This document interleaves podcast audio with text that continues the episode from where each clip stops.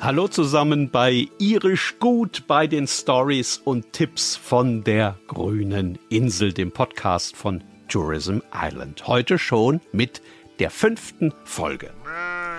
Die ersten vier haben ja alle in der Republik Irland gespielt.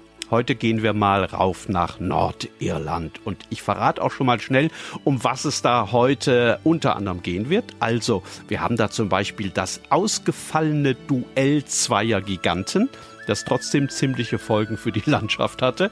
Es wird gehen um eine Stadtmauer, von der man aus sehen kann, wo man mittags in der Sonne sitzen kann. Und es wird unter anderem auch gehen um eine Küche, die mit Tisch, Herd, Töpfen und Pfannen tutto kompletti ins Meer gefallen ist. Also, man merkt das schon, das wird eine krasse, klasse Folge von Irisch Gut. Eine neue gibt es ja immer so alle zwei, drei Wochen auf dem YouTube-Kanal von Entdecke Irland und natürlich auch überall da, wo es gute Podcasts gibt. Das wisst ihr aber natürlich schon, sonst würdet ihr ja gerade nicht zuhören. Dankeschön dafür, dass ihr das macht und natürlich auch danke fürs Weiterempfehlen, für die Werbung, die ihr macht für Irisch Gut auf Twitter, auf Facebook, auf Insta. Wir freuen uns natürlich ganz doll über jedes Like, über jeden Retweet, über jeden Kommentar. Das alles zusammen hilft, Irisch Gut bekannt zu machen. So, dann können wir jetzt eigentlich los, oder? Dann kommt hier die fünfte Folge von Irisch gut. Stories und Tipps von der grünen Insel. Und heute sind wir unterwegs in Nordirland.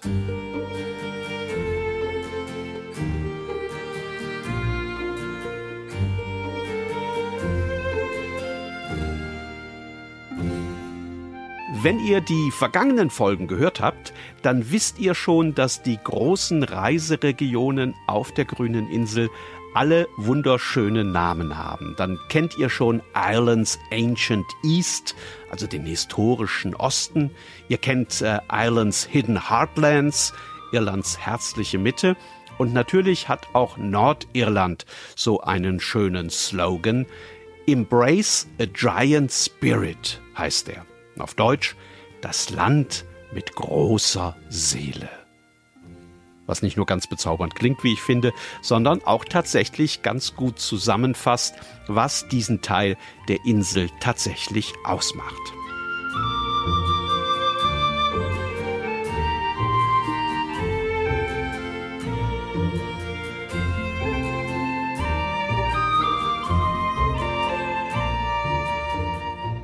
Wenn man aus Donegal nach Nordirland kommt, dann kommt man meistens über Derry, Londonderry. Das liegt direkt an der Grenze zur Republik Irland und übrigens auch ganz in der Nähe des Wild Atlantic Way. Und es liegt natürlich am River Foyle, über den unter anderem die Peace Bridge führt und die muss man sich unbedingt ansehen. Das ist eine wunderbar grazile Brücke für Fußgänger und Radfahrer, die sich über den Fluss zu schwingen scheint. Also, wenn man das mal ausprobieren möchte, ein schönes Panorama auf die Stadt haben will, einfach mal zu Fuß über die Peace Bridge gehen.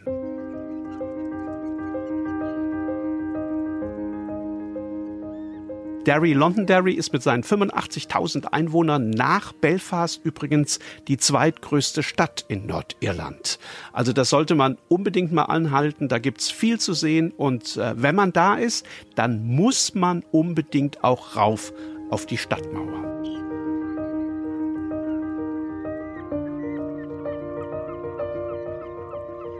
Die Stadtmauer von Derry, Londonderry, ist aus dem 17. Jahrhundert und geht einmal komplett um die Altstadt herum. Man muss sich das aber jetzt nicht so vorstellen, als würde man da oben auf einer ganz normalen Mauer herumlaufen.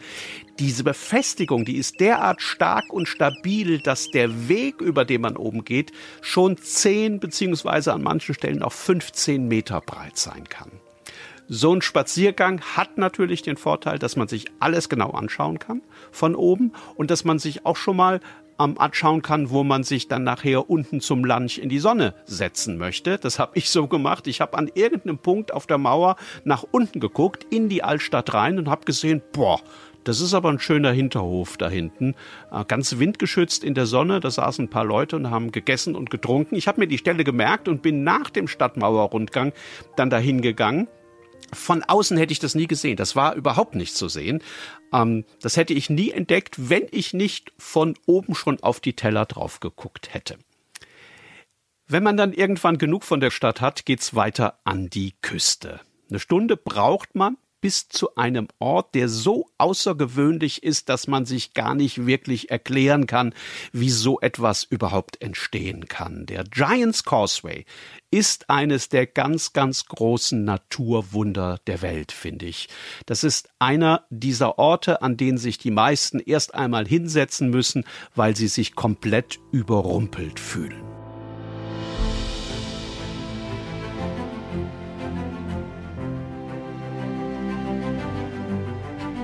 Auf einer Länge von fünf Kilometern stehen am Giants Causeway etwa 40.000 Basaltsäulen entlang der Küste.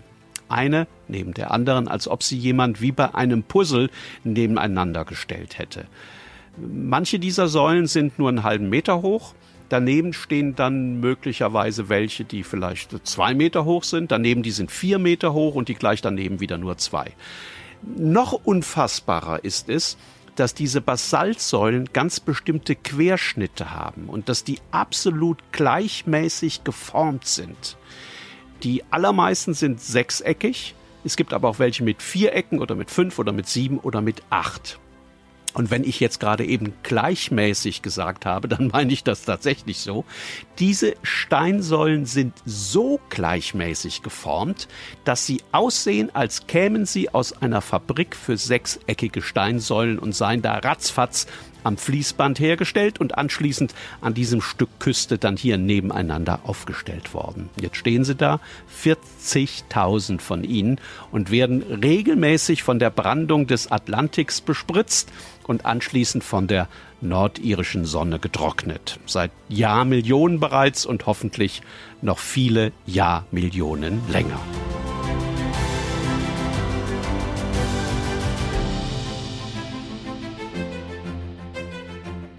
Wie ist sowas möglich? Wie kann so etwas entstehen?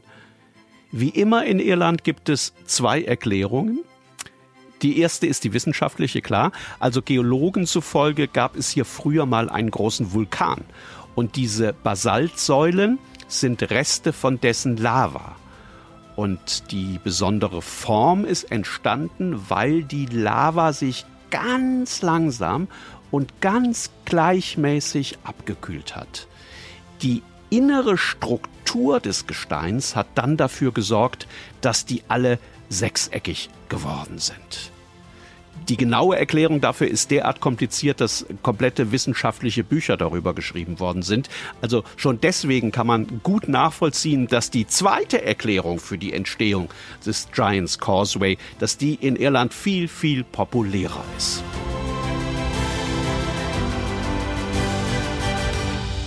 Also, es war einmal ein irischer Riese.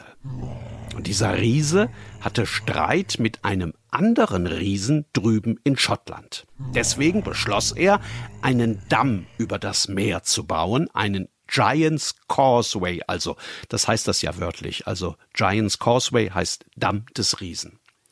Der Riese ging also hin und riss riesige Stücke von der Küste ab hat sie ins Meer geschleudert und als er damit fertig war, lag da tatsächlich ein Damm im Wasser und er ließ den Riesen aus Schottland wissen, dass der jetzt mal schön zum Duell rüberkommen sollte.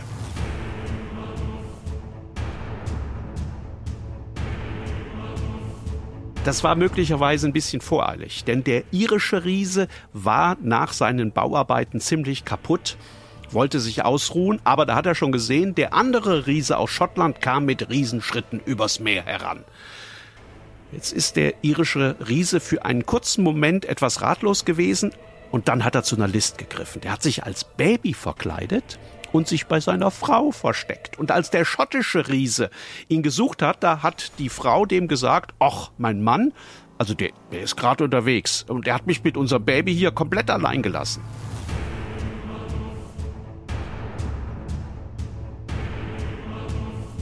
Als der schottische Riese dann sah, wie verdammt groß schon das Baby seines Widersachers war und sich ausgemalt hat, was für ein Koloss dann dessen Vater sein musste, da erschrak er derart, dass er panisch zurück nach Schottland rannte und dabei mit seinen Riesenfüßen den Damm über das Meer zerstörte. Und die Reste dieses Damms, also das, was man heute noch sehen kann, das nennt man den Giants Causeway.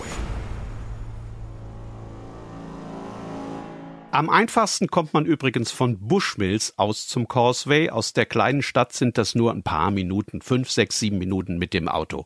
Bushmills ist aber natürlich sowieso eine eigene Berühmtheit. Das kennt jeder, klar, weil von dort einer der berühmtesten Whiskys überhaupt kommt. Die offiziell älteste lizenzierte Destillerie der Welt. Die liegt direkt an der Hauptstraße des Ortes, kann man gar nicht verfehlen. Und natürlich kann man die besuchen und sich erklären lassen, wie dieser berühmte Bushmills Whisky hergestellt wird. Und natürlich kann man den auch probieren.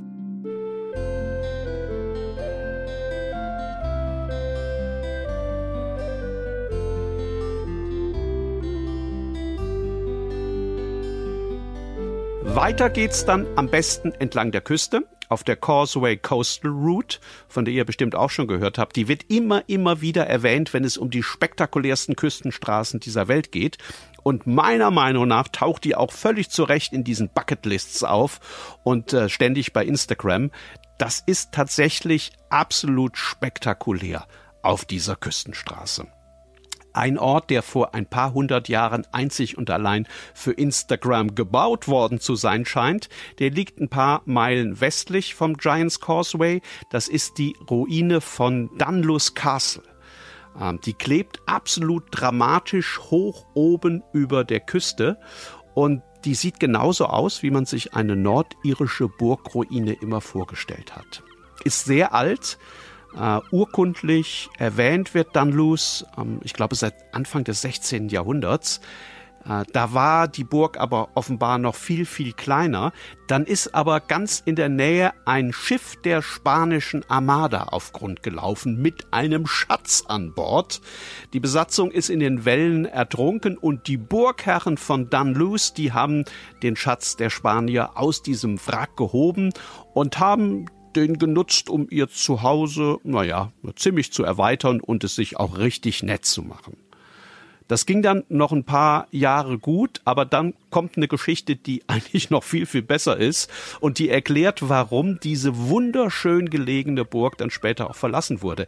Das war den Eigentümern zu laut dort. Also das Brausen der Brandung direkt unten drunter das hat so einen Krach verursacht, dass die angeblich nachts kein Auge mehr zutun konnten. Und ähm, dann ist ihnen offenbar, und das war dann quasi das i-Tüpfelchen, ähm, auch noch die komplette Burgküche ins Meer runtergerutscht. Also da ist so ein Stück Klippe weggebrochen, oben drüber war die Küche und dann ist dieser komplette Gebäudeteil mit Herd und Tisch und Töpfen und Pfannen und offenbar auch mit dem Personal ins Meer gefallen. Ja, und dann sind sie weggezogen. Und Dunluce Castle wurde zu einer spektakulären Ruine.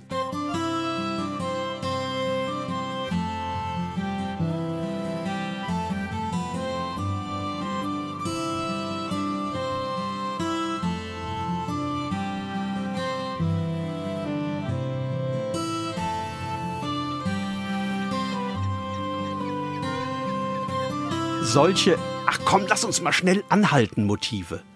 Die gibt es übrigens entlang der gesamten nordirischen Küste.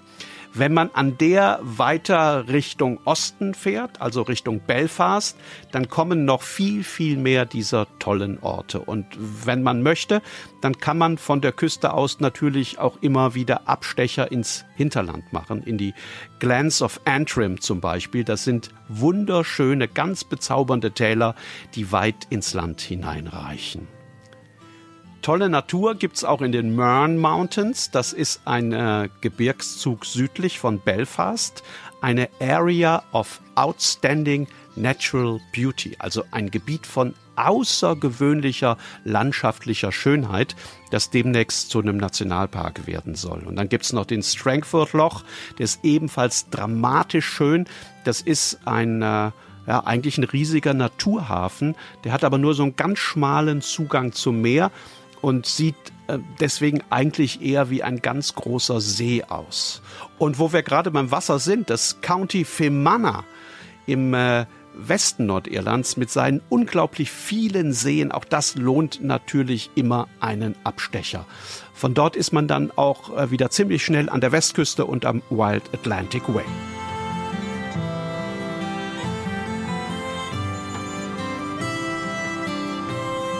Kennt ihr das? Wenn man mal losgelegt hat mit Tipps für eine Reise, dann fallen einem beim Erzählen immer wieder neue Dinge ein. Also wie mir jetzt gerade zum Beispiel das äh, Ballygully Castle Hotel in Ballygully. Das liegt direkt am Meer, also direkt an der Küstenstraße. Ähm, das soll es tatsächlich spuken. Also in den Zimmern des alten Gebäudes tragt es zumindest. Ich, ich habe in einem anderen übernachtet, ohne Geistererscheinung. Ich habe sehr, sehr gut geschlafen und ich habe das total gemocht, dieses Hotel. Die haben einen wundervollen kleinen Park hinterm Haus. Und äh, gleich vor dem Hotel, hinter der Straße, liegt ein wild romantischer Strand, an dem man abends noch sitzen kann, bis es dunkel wird. Und als ich daran gedacht habe, also an den Strand ähm, in der einbrechenden Dunkelheit, da ist mir gleich die Stadt Amar eingefallen, in der habe ich nämlich mal einen Nachtspaziergang gemacht. Das ist absolut toll dort mit den beiden alten großen Kathedralen. Und als ich an die alten Kathedralen gedacht habe, dann ist mir irgendwie die Robinson-Bibliothek gegenüber eingefallen. Ähm, die haben Regale mit tausenden alten Büchern, die kann man sich anschauen. Und die haben sogar ein Buch, in dem die Anfänge des Golfspiels beschrieben werden, also vor ein paar hundert Jahren. Und als ich mich gerade eben daran erinnert habe, an dieses Buch mit dieser alten Golfspielbeschreibung, da sind mir natürlich die super Golfplätze in Nordirland eingefallen. Und dann anschließend, ja, jetzt hören wir auf, ihr kennt das, ne? Das passiert einem übrigens immer bei Reisen, auf denen man viel erlebt und gesehen hat. Also diese Erinnerungsketten, die hat man niemals nach Urlauben, ähm, in denen man sieben Tage lang im gleichen Hotel gewesen ist, morgens immer an den gleichen Strand marschiert ist und abends zurückgekommen ist. Also wenn man sowas macht, da fällt einem zwei Jahre später wahrscheinlich überhaupt nichts mehr ein. Aber von so einer Reise durch das Land mit der großen Seele, da bleibt ganz, ganz viel hängen, an das man immer wieder gerne denkt, das plötzlich wieder da ist, als sei es gerade eben erst passiert, vorgestern. Und dass man äh, dann wieder vor Augen hat und dass man hört und riecht und schmeckt. Und vielleicht ist das ja tatsächlich das Beste, was man von einer Reise sagen kann. Und von dem Land, das man besucht hat. Irisch gut. Stories und Tipps von der grünen Insel.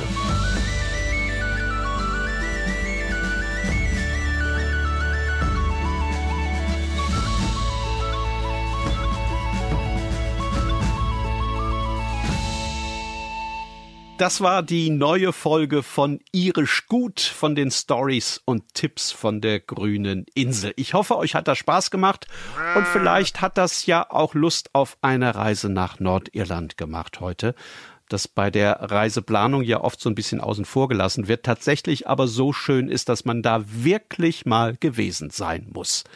Wir haben noch ganz viele Infos in die Show Notes geschrieben, könnt ihr ja mal reinschauen.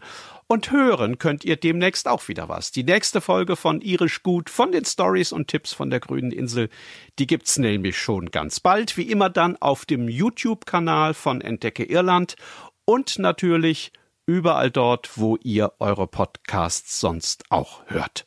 Cheers und bis zum nächsten Mal.